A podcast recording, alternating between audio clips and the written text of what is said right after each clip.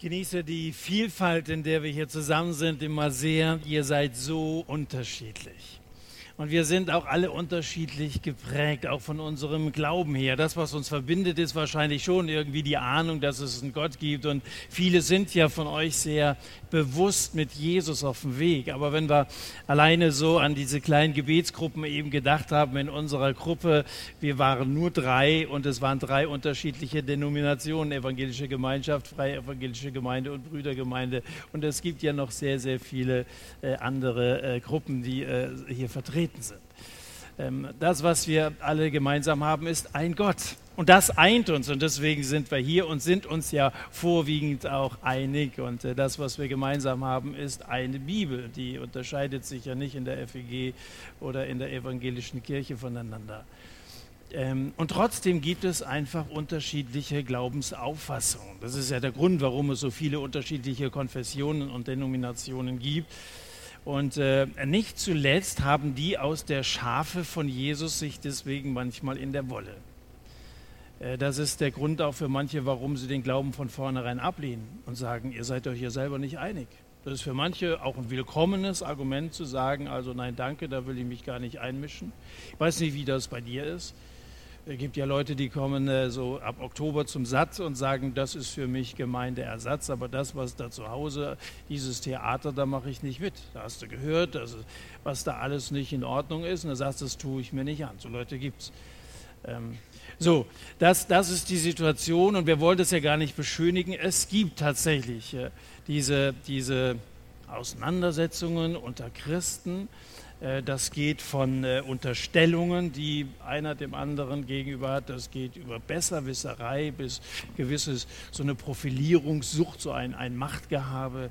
Äh, das kannst du alles in der Gemeinde finden. Damit wollen wir uns allerdings nicht abfinden. Das ist ja nicht, nicht in Ordnung. Und deswegen wollen wir über das Thema sprechen. Schönes Auftaktthema, finde ich, für die Staffel. Wir reden, wie hast du es genannt, wie man sich richtig schön streiten kann. Ja, gut, also das ist unser Thema. Was, was machen wir bei unterschiedlichen Auffassungen? So, das wird ja alles, das haben wir uns ja nicht ausgedacht, das gibt ja der Heilige Geist vor und wenn wir uns so mal vornehmen, durch biblische Bücher durchzupredigen, dann kommst du an solche Themen, die aber wichtig sind. Das ist ja gut, dass ihr hier seid mit drüber nachdenkt. Barnabas und Paulus Zwei, die sich Gott zur Verfügung gestellt haben. Das heißt hier in diesem 15 Kapitel, dass sie ihr Leben Gott hingegeben haben. Sie kommen gerade von der ersten Missionsreise zurück nach Antiochien, zu dem Ort, von dem sie einst ausgesandt worden waren. Und es gab viel zu erzählen. Es gibt immer viel zu erzählen. Wenn man so eine Reise hinter sich hat, sagt man so, wer eine Reise tut, der kann was erzählen. Und äh, wahrscheinlich gibt es viel zu erzählen, wenn ihr euch vielleicht nach Wochen, Monaten hier im Satz zum ersten Mal wieder trefft. Vielleicht können einige von euch sogar von irgendwelchen Missionsaktivitäten erzählen. Wer hat im Sommer in irgendeiner Weise so einen missionarischen Einsatz mitgemacht? Einige melden sich, freut mich. Also ich weiß von ob Daniel Rother da ist, der war mit äh, Cram, Cram Missio, so, war in ganz Deutschland unterwegs, sie haben, haben, unter Kindern gearbeitet, andere waren vielleicht bei der Strandmission und so. Und da gibt es viel zu erzählen und äh, das war bei Paulus und Barnabas auch so. Gott hatte den Nationen, sprich also den, den Heiden, denen, die nicht zum Volk der Juden gehören, eine Tür des Glaubens geöffnet. So sagen sie hier im 14. Kapitel, Vers 21 oder 27 erstmal. In Vers 21 ist die Rede davon, dass viele diese Tür durchschritten haben, eine Tür des Glaubens und dann sind viele durchgekommen. Das ist eine riesige Freude und die Apostel, sie sprudeln nur so über von dem, was sie erlebt haben, wie Menschen neues Leben in Jesus gefunden haben. Viele hatten die Tür durchschritten. Allerdings sind Paulus und Barnabas auch manches Mal vor die Tür gesetzt worden. Seitens der Juden hat es auch unterwegs eine Menge enger, äh, Ärger gegeben. Und dieser Ärger hat sie verfolgt. Der war sozusagen ständiger Begleiter und verfolgt sie sogar bis nach Hause. Den Missionaren sind nur wenige Tage Ruhe gegönnt, bis dahin, als aus dem Süden so einige respekteinflößende Gestalten angereist kommen. Die sind streitlustig, aber ansonsten wenig heiter. Und diese Leute bringen einen imaginären Schlüssel mit, die beabsichtigen nämlich, diese vielen geöffneten Türen wieder zuzusperren. Also das, was Elias eben angedeutet hat, das steht in Kapitel 15, Vers 1. Wenn ihr nicht beschnitten worden seid, so kommen sie gleich so mit drohendem Ton nach der Weise von Mose, so könnt ihr nicht errettet werden. Ihr könnt euch doch nicht einbilden, dass Leute, die sich also nicht an den ersten Teil der Bibel halten, wohlgefällig vor Gott leben können, jetzt sagen können, jetzt gehören wir zu Gottes Volk, wo kommen wir denn dahin? Das Volk Gottes ist dadurch gekennzeichnet, dass die Männer beschnitten sind, als ein Zeichen dafür, wir sind Bundesgenossen. So hat Gott das doch einst so auch festgelegt in der Bibel. Können wir doch nicht einfach jetzt so vom Tisch wischen. Haben sie also neben dem Schlüssel gleich noch ein Skalpell im Gepäck und erwarten, dass die Männer sich da in der Reihe aufstellen und dann denken sie, okay. aber so einfach ist das alles nicht. Jetzt lesen wir mal weiter. Das war jetzt der erste Vers. Apostelgeschichte Kapitel 15 von Vers 2 heißt es, als nun ein Zwiespalt entstand und ein nicht geringer Wortwechsel zwischen ihnen und Paulus und Barnabas, ordneten sie an, dass Paulus und Barnabas und einige andere von ihnen zu den Aposteln und Ältesten nach Jerusalem hinaufgehen sollten, wegen dieser Streitfrage. Jerusalem, also so, das war ja, von da ging alles aus. Ihr sollt meine Zeugen sein, sowohl hier in Jerusalem als auch Samaria, Judäa und dann bis ans Ende der Welt. Aber es sollten, sie sollten zurück zu denen, da wo hier die zwölf Apostel zum Teil noch äh, zu Hause waren, wo alles, alles losging. Jetzt erhielten sie von der Gemeinde das Geleit, sie durchzogen Phönizien und Samaria und erzählten die Bekehrung aus den Nationen und sie machten allen Brüdern große Freude. Als sie aber nach Jerusalem gekommen waren, wurden sie von der Gemeinde und den Aposteln und den Ältesten aufgenommen und sie verkündigten alles, was Gott mit ihnen getan hatte. Einige aber von denen aus der Sekte der Pharisäer, die gläubig waren, traten auf und sagten, man muss sie beschneiden und ihnen gebieten, das Gesetz Moses zu halten. Das war ein fundamentaler Richtungsstreit, der jetzt hier in der Urgemeinde losbrach und diese drohte zu zerreißen. Die einen waren sehr überzeugt von dem, was die Juden gesagt haben. Wir können nicht einfach das, das Gesetz aufgeben. Und die anderen haben gesagt, Jesus hat das Gesetz erfüllt. Wer an Jesus glaubt, der ist gerechtfertigt vor Gott, nicht aus Werken, nicht aus Gesetzeswerken, sondern aus der Gnade in Jesus. Es hat etwas völlig Neues angefangen. Eine einfache Lösung gibt es nicht in dieser Frage.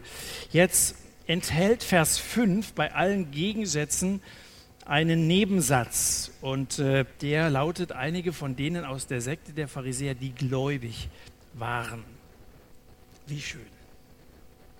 Pharisäer, die gläubig geworden waren, die angefangen hatten, an, an Jesus zu glauben, ihm zu vertrauen. Wie bunt ist die Gemeinde Gottes. Da gehören nicht nur Betrüger dazu, nicht irgendwelche Schurken, so wie der Zachäus einer war, äh, sondern äh, da gehören auch Leute dazu, die vorher auch ein ganz aufrichtiges Leben geführt haben. Also die Gemeinde ist so bunt, da sitzt der Bettler neben einem Nobelpreisträger.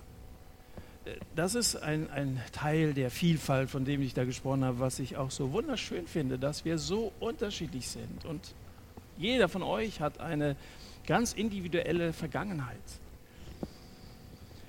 Äh, ich weiß nicht, was du empfindest, wenn du das Wort Pharisäer hörst. Ähm, das war ja so eine erbärmlich selbstgerechte Gesellschaft, eine Gegenpartei zu Jesus. Und ich weiß auch nicht, was du empfindest, wenn du den Namen von deinem Gegner hörst, der so eine ganz andere Auffassung hat als du. Da kriegst du vielleicht grüne Punkte im Gesicht, wenn du an so jemanden denkst, den kann ich nicht leiden, weil der so anders ist. Und weil der, der argumentiert, was ich nicht nachvollziehen kann. Aber diese Pharisäer, so unterschiedlich die Heidenchristen und diese Pharisäer so unterschiedlich auch sind, sie sind an Jesus gläubig geworden. Damit hatten sie etwas gemeinsam, nämlich neues Leben aus Gott. Damit sind sie Teil der Gemeinde Gottes. Untereinander sind sie Brüder. Als Christ hast du mit jedem anderen Christen, aus welcher Konfession er auch stammen mag, mehr gemeinsam als zum Beispiel zu deinem atheistischen Nachbarn, so gut du dich vielleicht mit dem verstehst. Das ist auch in Ordnung, dass wir uns mit äh, nichtchristlichen Leuten verstehen und vertragen, aber du hast mit jedem anderen Christen viel, viel mehr gemeinsam, weil ihr, weil ihr Jesus habt. Christen haben nicht immer dieselbe Meinung, haben überhaupt nicht dieselbe Prägung, aber sie haben denselben Herrn. Jeder Christ ist wie jeder Mensch irgendwie geprägt, die Pharisäer geprägt vom Gesetz, von der Tora. Das hat ihnen immer ein gutes Gefühl gegeben. Wenn sie sich daran gehalten haben, hatten sie ein gutes Gewissen. Wie kommt der Besitzer eines Restaurants auf dem Markusplatz in Venedig dazu, in Leuchtschrift und deutscher Sprache an sein Haus zu schreiben, hier Würstchen mit Kartoffelsalat? Mitten in Venedig. Nun erkennt die Heimatverbundenheit der Touristen. Die essen das, was sie immer gegessen haben. Und das Restaurant läuft, äh, weil es viele Deutsche gibt, die Venedig bereisen. Also so eine Sehnsucht nach dem Alten, nach dem Vertrauten, was man kennt. Das ist in Ordnung, solange es um die Speisekarte geht. Aber wie steht es mit dem Alten Testament? Ohne Frage, das Alte Testament ist von Gott. Ohne Frage, der alte Mose ist äh, zeitlos Vorbild. Ohne Frage, das Alte gibt einem ein Gefühl von Sicherheit. Aber manchmal haben wir uns vielleicht so sehr in unseren sicheren Gewohnheiten niedergelassen, dass wir gar nicht merken, wie wir dabei in einem Käfig sitzen. Das Gesetz schränkt ein. Du darfst das und das nicht mehr tun. Das Gesetz das ist eine Eigenschaft des Gesetzes, es schränkt ein und die saßen in einem Käfig und haben es gar nicht gemerkt. Jetzt standen die ja damals so am Übergang, Übergang vom Altem zu Neuem Testament. Man kann ja im Grunde genommen kannst du sagen, die Evangelien gehören auch noch zum Alten Testament bis dass Jesus äh, gestorben ist, auferstanden ist und äh, dann 40 Tage später der Heilige Geist kam, nach der Himmelfahrt, also erstmal Himmelfahrt und dann, dann der Heilige Geist kam, war das die Zeit des, des Alten Bundes galt bis dahin. Äh, das war ja erst die Geburtsstunde der Gemeinde. Sie befinden sich also hier in der Apostelgeschichte zwischen Gesetz und Gnade, zwischen Regeln und Riegeln und offenen Türen. Auf der anderen Seite äh, zwischen Kartoffelsalat und, was isst man in Venedig, äh, irgendwelche Fischgerichte mit Nudeln oder so. Da, dazwischen, also, weißt du, die Gegenwart ist ja irgendwie so ein Nebel, wo sich die Vergangenheit und die Zukunft miteinander vermischen. Im Grunde genommen gibt es ja gar keine Gegenwart. Also alles, was, äh, was du gerade gehört hast, ist ja schon wieder Vergangenheit. Und alles, was du jetzt gleich von jetzt an hören, das ist ja alles Zukunft und jetzt schon wieder Vergangenheit. Also, und äh, das ist ja, und in diesem Nebel sieht man immer so ganz klar. Und hier wird das besonders deutlich, dass die Vergangenheit sich sehr von der äh, Zukunft und das, was Jesus jetzt angefangen hat, unterscheidet. Gott hat zu verschiedenen Zeiten in unterschiedlicher Weise mit Menschen gehandelt und hier gilt es jetzt, diese Zeiten zu unterscheiden, einzuordnen, damit es nicht zur Spaltung kommt. Also wie gesagt, eine Zerreißprobe äh, droht sich hier an. So ein Riss kann Menschen dauerhaft auseinanderbringen. Ich war im Sommer unter anderem äh, zu einer Evangelisation, das war in, in äh, Ostwestfalen, wo ich einen jungen Mann kennengelernt habe, 30 Jahre alt, der äh, so im jüdischen Glauben erzogen worden ist. Und äh, er war verheiratet, die hatten zusammen eine süße kleine Tochter, die haben sie abends immer zu den Veranstaltungen mitgebracht, die war erst ein paar Wochen alt, so klein, schrumpelig. Und äh, die kann man irgendwo in der Tasche hinstellen, die schlafen. Also bei unseren Kindern ist es halt schon ein bisschen schwieriger. Ähm, jedenfalls, äh, dann hat die, hat die Mutter von diesem 30-Jährigen mitgekriegt, dass, dass äh, der Michael anfängt, äh, sich für den christlichen Glauben, für Jesus zu öffnen. Vielleicht ist das der Messias. Hat, hat Christen kennengelernt, die haben ihm das glaubhaft vorgelebt. Dann ist er mit zu unserer Veranstaltung gekommen. Wir haben uns ein paar Mal unterhalten.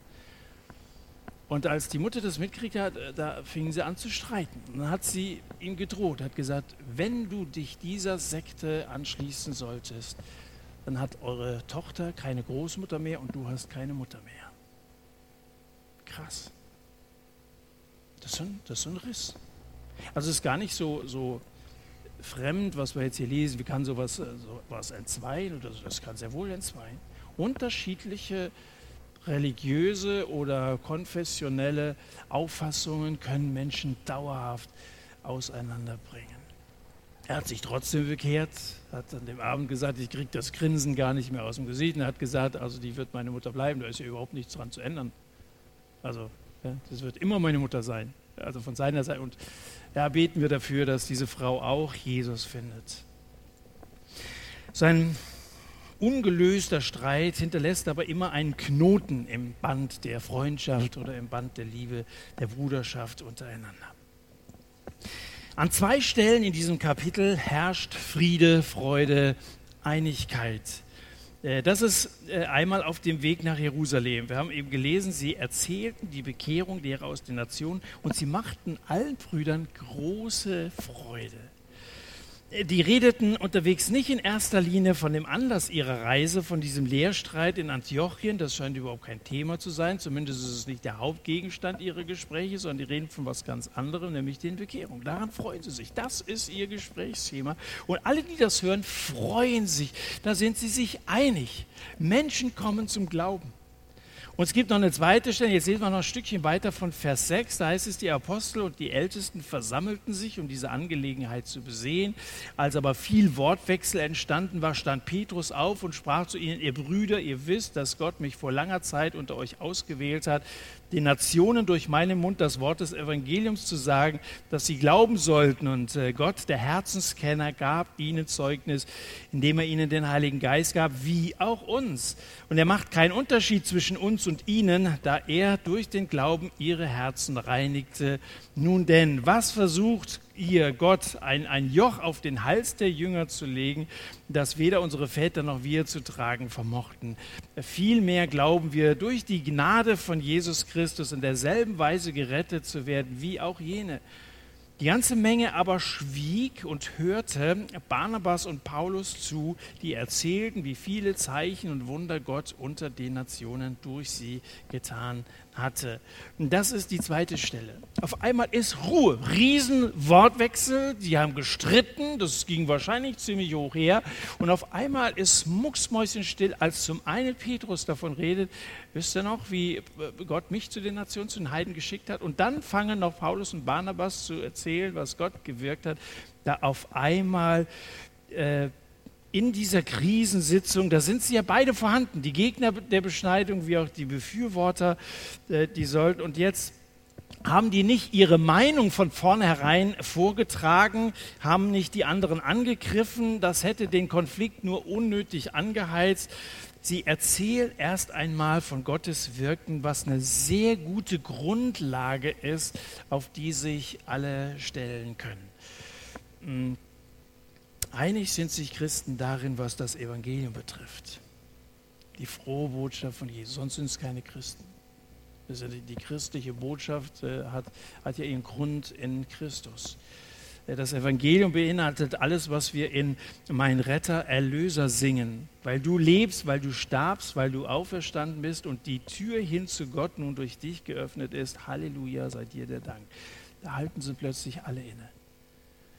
Und äh, da legt sich der Streit, die Gewitterwolken in diesem Kapitel verziehen sich, wenn es um Evangelium, Evangelisation, um Mission geht, Menschen zu erreichen. Ich kann mir so richtig das milde Lächeln, wie das von so gütig gewordenen Großvätern vorstellen, wie sie jetzt diese Geschichten hören, sich gegenseitig zunicken, Daumen hoch. Gott wirkt, Gott wirkt unter den Nationen, wie schön.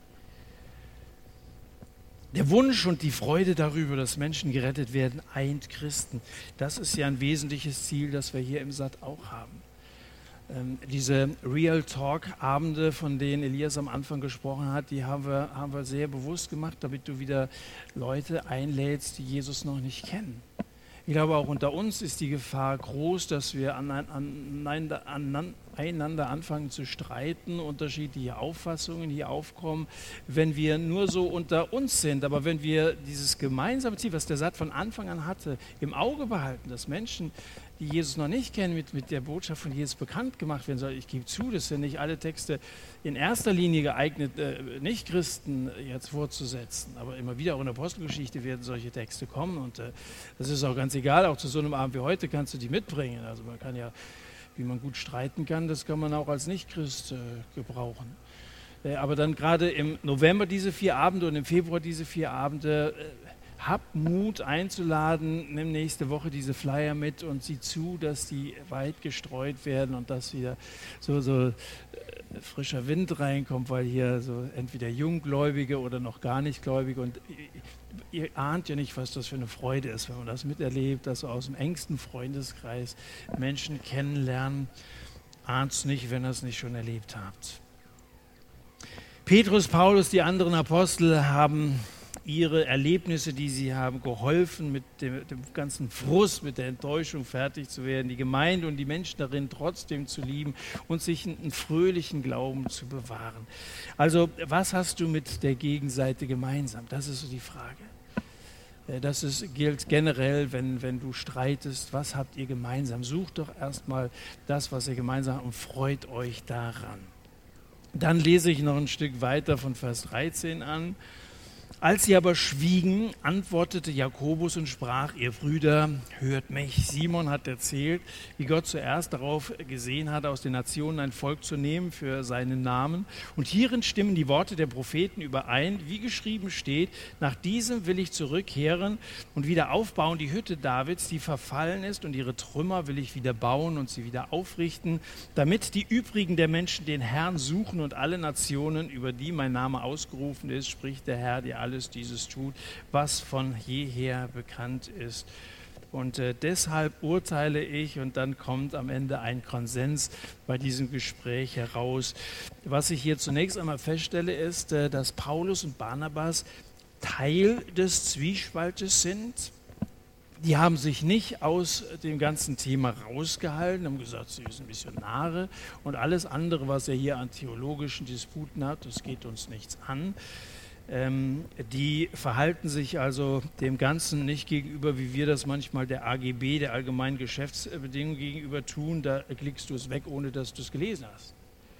Und ich habe den Eindruck, dass wir manchmal aber so sehr, gerade in unserer Generation, so sehr mit uns beschäftigt, dass uns gar nicht interessiert, was, was vorher war, und äh, so, also diese unterschiedlichen Zeitalter, in denen Gott gewirkt hat zum Beispiel. Manche wissen noch nicht mal, äh, wie ihre Großeltern oder Urgroßeltern heißen.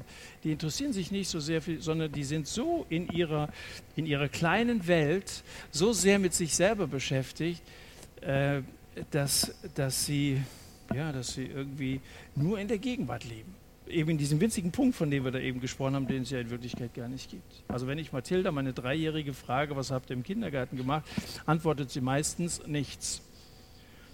Ja, was habt ihr denn gemacht? Nichts, Papa. Und dann, dann ist sie nämlich so beschäftigt mit Malen oder Spielen und das ist ja völlig egal, was eine Stunde vorher im Kindergarten war. Jetzt ist das nicht Kindergarten und ihr gehört schon lange nicht mehr dazu. Es geht hier durchaus um so wichtige Fragen, dass sie einen Streit wert sind. Und jetzt sage ich euch mal was, das ist vielleicht ein bisschen überraschend bei diesem Thema. Streit ist gar nicht so verkehrt. Ich würde sagen, es ist ein ganz negativer Begriff, natürlich, wenn, äh, wenn die Fetzen fliegen, ja. Aber man kann auch gut, fair miteinander streiten. Und Streit ist manchmal sogar notwendig. Und manchmal habe ich sogar den Eindruck, dass in, in manchen unserer Kirchen und Gemeinden zu wenig gestritten, zu wenig gerungen wird um den richtigen Weg. Da lässt man sich so treiben. Da geht man so kritiklos seinen Weg und wenn es nicht passt, dann tritt man aus. Ähm, ich, ich, weiß nicht, Differenzen sind ja, sind ja kein Dreck. Deswegen äh, kehrt man die auch nicht unter, unter Teppich. Ja? Für einen richtigen und guten Streit nimmt man sich Zeit. Das kannst du dir mal so als Merksatz mitnehmen. Für einen guten Streit nimmt man sich Zeit. Das heißt also, das ist nicht nur so eine kurze emotionale Erregung, wo ich dem anderen irgendwas an den Kopf knalle, sondern ich nehme mir Zeit, mich mit den Argumenten der Gegenseite auseinanderzusetzen, nehme mir Zeit, mal die Sache ein bisschen, ein bisschen in die Tiefe zu führen. Und da wirst du merken, dass ein, Streit sich lohnen kann, weil du dazu völlig neuen Erkenntnissen kommst im gegenseitigen Austausch von Argumenten. Also unter Teppich kehren, das ist weder gut noch christlich und irgendwann lassen sich die Unstimmigkeiten sowieso nicht mehr verbergen. Wichtig ist die Art der Argumentation, eine Streitkultur, die alle Seiten fair behandelt, die keinen fertig macht und die dann letztendlich eine tragbare Lösung anstrebt. Jetzt hört Jakobus äh, die Erfahrungen von Petrus an, auch von Paulus, was Barnabas erzählt, und dann prüft er das Ganze anhand von Gottes Wort, wie wir ab Vers 15 gelesen haben. Einen theologischen Streit schlichten kann einer, der die Bibel kennt. Einen theologischen Streit schlichten kann eigentlich nur einer, der die Bibel kennt. Die Bibel verstehen ist eines unserer Ziele hier im Satt. Wer bibelfest ist, der ist urteilsfähig Wer leichtfertig mit der Bibel umgeht, geht leichtfertig mit der Einheit der Christen um. Das ist meine Überzeugung. Und wer sich von der Bibel entfremdet, entfremdet sich vom Bruder und der Schwester. Deswegen ist das wichtig, dass wir die Bibel kennen. Und dass, wenn wir streiten, es auf einer guten Grundlage tun, so wie Jakobus uns das hier vormacht. Wenn wir uns an dem, was Gott sagt in der Bibel orientieren, wenn wir nicht dahinter zurückbleiben, wenn wir auch nicht darüber hinausgehen, also genau lesen, was da steht, dann können unterschiedliche Auffassungen gar nicht so schnell zustande kommen. Jetzt, jetzt will ich mal ein brisantes Thema, soll ein bisschen spannend sein heute Abend, mal ein brisantes Thema äh, rausgreifen, so aus dem, worüber man als Christen streiten kann. Reden wir doch mal über die Frage der Errettung durch die Taufe. So. Ähm, Tertullian, einer der Kirchenväter, und äh, Kyprian von Karthago, der, der Augustinus, großer Kirchenvater, 4. Jahrhundert, stark beeinflusst hat, die glaubten, dass Taufe heilsnotwendig ist, also dass nur wer getauft ist, gerettet werden kann, was die Bibel nicht sagt. Und dann haben sie Kinder getauft. Nach der Lehre von Augustinus sind ungetaufte Kinder vom Heil ausgeschlossen. Ein Kind, das nicht getauft ist, stirbt, ist verloren. Keine Chance. Das hat man dann so im Laufe der Zeit so ein bisschen revidiert oder etwas großzügiger aufgelegt, aber äh, die, die Taufe hat da also eine ganz besondere Rolle. Und das hat dann zu irrwitzigen Diskussionen geführt, beispielsweise der Frage, mit welchen Flüssigkeiten man denn nun taufen darf. Da gibt es so ein vorreformatorisches Nachschlagewerk, da kannst du lesen, das, was Menschen normalerweise als Wasser bezeichnen, ist gültiges Taufmaterial, ob es Seewasser ist oder Quellwasser aus einem Brunnen oder aus einem Sumpf, ob es klar ist oder trüb, süß oder salzig, heiß oder kalt, Wasser aus geschmolzenem Eis, Schnee oder Hagel ist auch gültig. Wenn allerdings Eis, Schnee oder Hagel nicht geschmolzen sind, sind sie nicht Wasser. Tau, schwefliges oder Mineralwasser und Wasser, das aus Dampf kondensiert ist, ist auch gültig für dieses Sakrament. Dann kommt noch dann so eine, so eine kleine Anlage über Mischungsverhältnisse und so, die noch als Wasser durchgehen. Und dann folgt eine schwarze Liste von Materialien, die kein Wasser sind. Öl, Speichel, Wein, Tränen, Milch, Schweiß, Bier, Suppe, Fruchtsäfte und alles, was Menschen nicht mehr als Wasser bezeichnen würden. Wenn das die Lösung ist, dann will ich mein Problem zurück. Die haben ja eine Lösung, aber das Problem passt irgendwie nicht, weißt du? Äh, solche Diskussionen kommen zustande, wenn man am Anfang zu einer Überzeugung kommt, die nicht mehr ganz klar biblisch nachweisbar ist, die haben eine Lösung, die haben einen Schlüssel, aber das Problem oder das Schloss passt irgendwie nicht so richtig. Da ist er ganz schnell wieder so bei dieser pharisäischen Vorschrift äh, gelandet. Genauso haben es die Pharisäer ja auch gemacht. Die haben genauestens bis ins Kleinste definiert, was noch geht und was nicht mehr geht. Genau, erinnert mich sehr an die Pharisäer. Ausgangspunkt ist die zweifelhafte Auffassung, es käme auf die Handlung an und nicht auf den Glauben. Das ist doch der entscheidende Punkt hier. Die Reformation hat die Sakramente zwar nicht verworfen, aber hat sie mit Glauben verbunden. Das ist der Unterschied.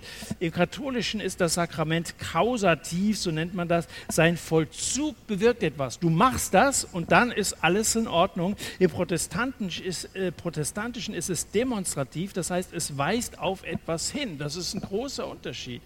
Also unterschiedliche Auffassungen sind wie Weichen, die Christen auseinandertreiben. Das haben wir in der Geschichte oft genug erlebt.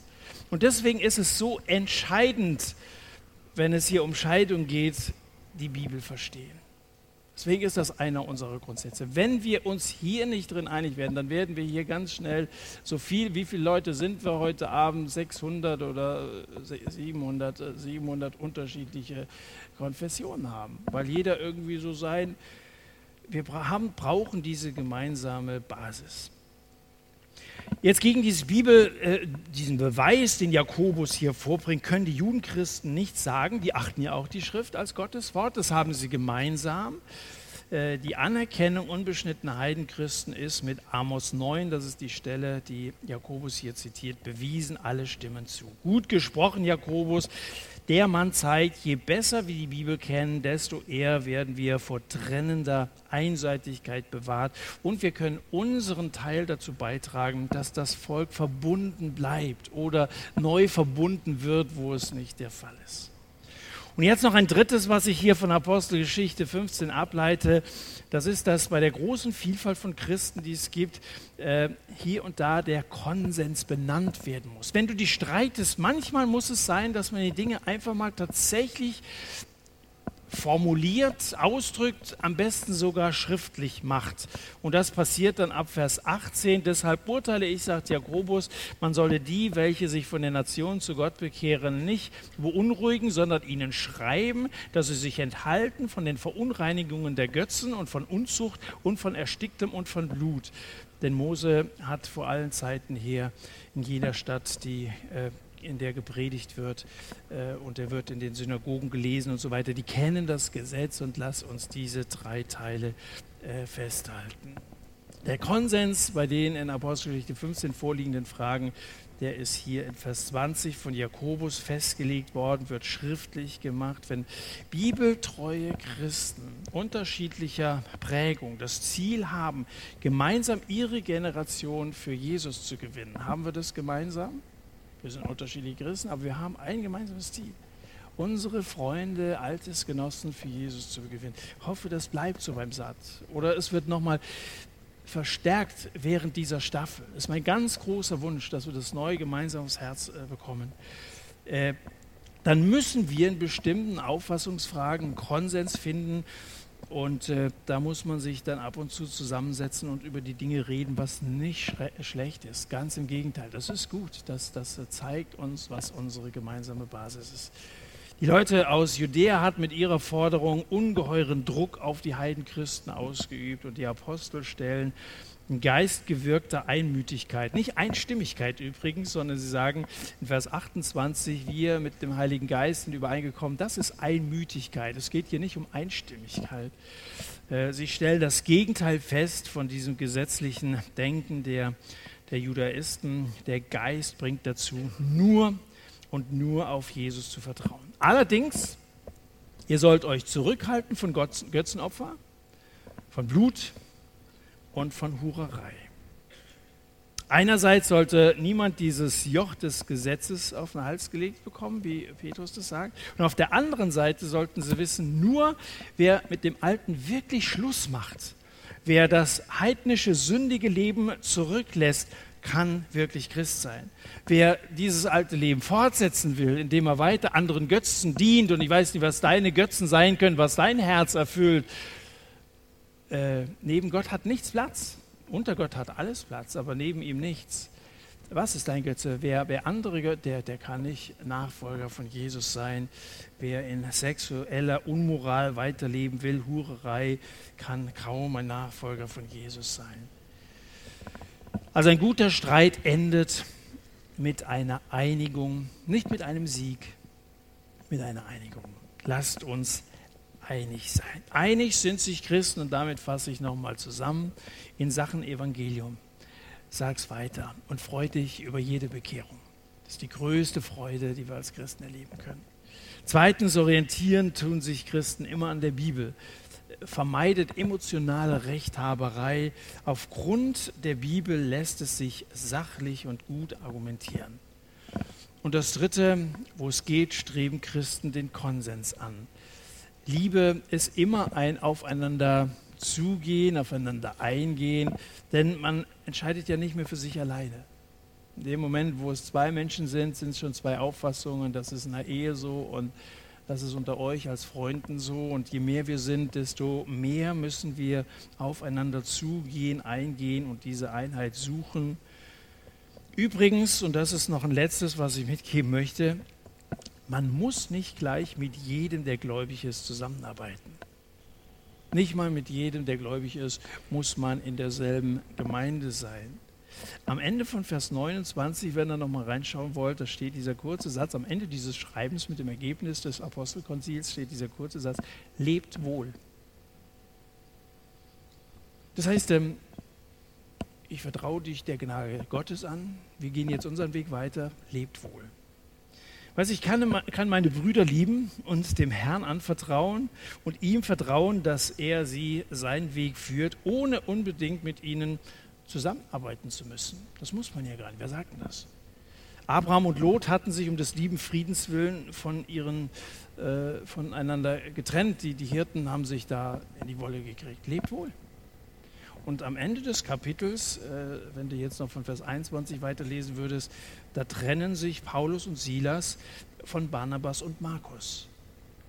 Lebt wohl. Es hatte da auch wieder Zoff gegeben. Also das Kapitel endet sogar nochmal nach dieser Einigung wieder mit einem Zoff unter den Missionaren. Und dann gehen eben Barnabas und Markus auf Missionsreise und Paulus und Silas gehen auf eine andere Reise. Und damit wird die Schlagkraft sogar verdoppelt aufgrund eines Streites kein schöner Ausgangspunkt, aber Gott kann auf krummen Linien gerade schreiben und macht dann doch noch was Gutes draus. Lebt wohl.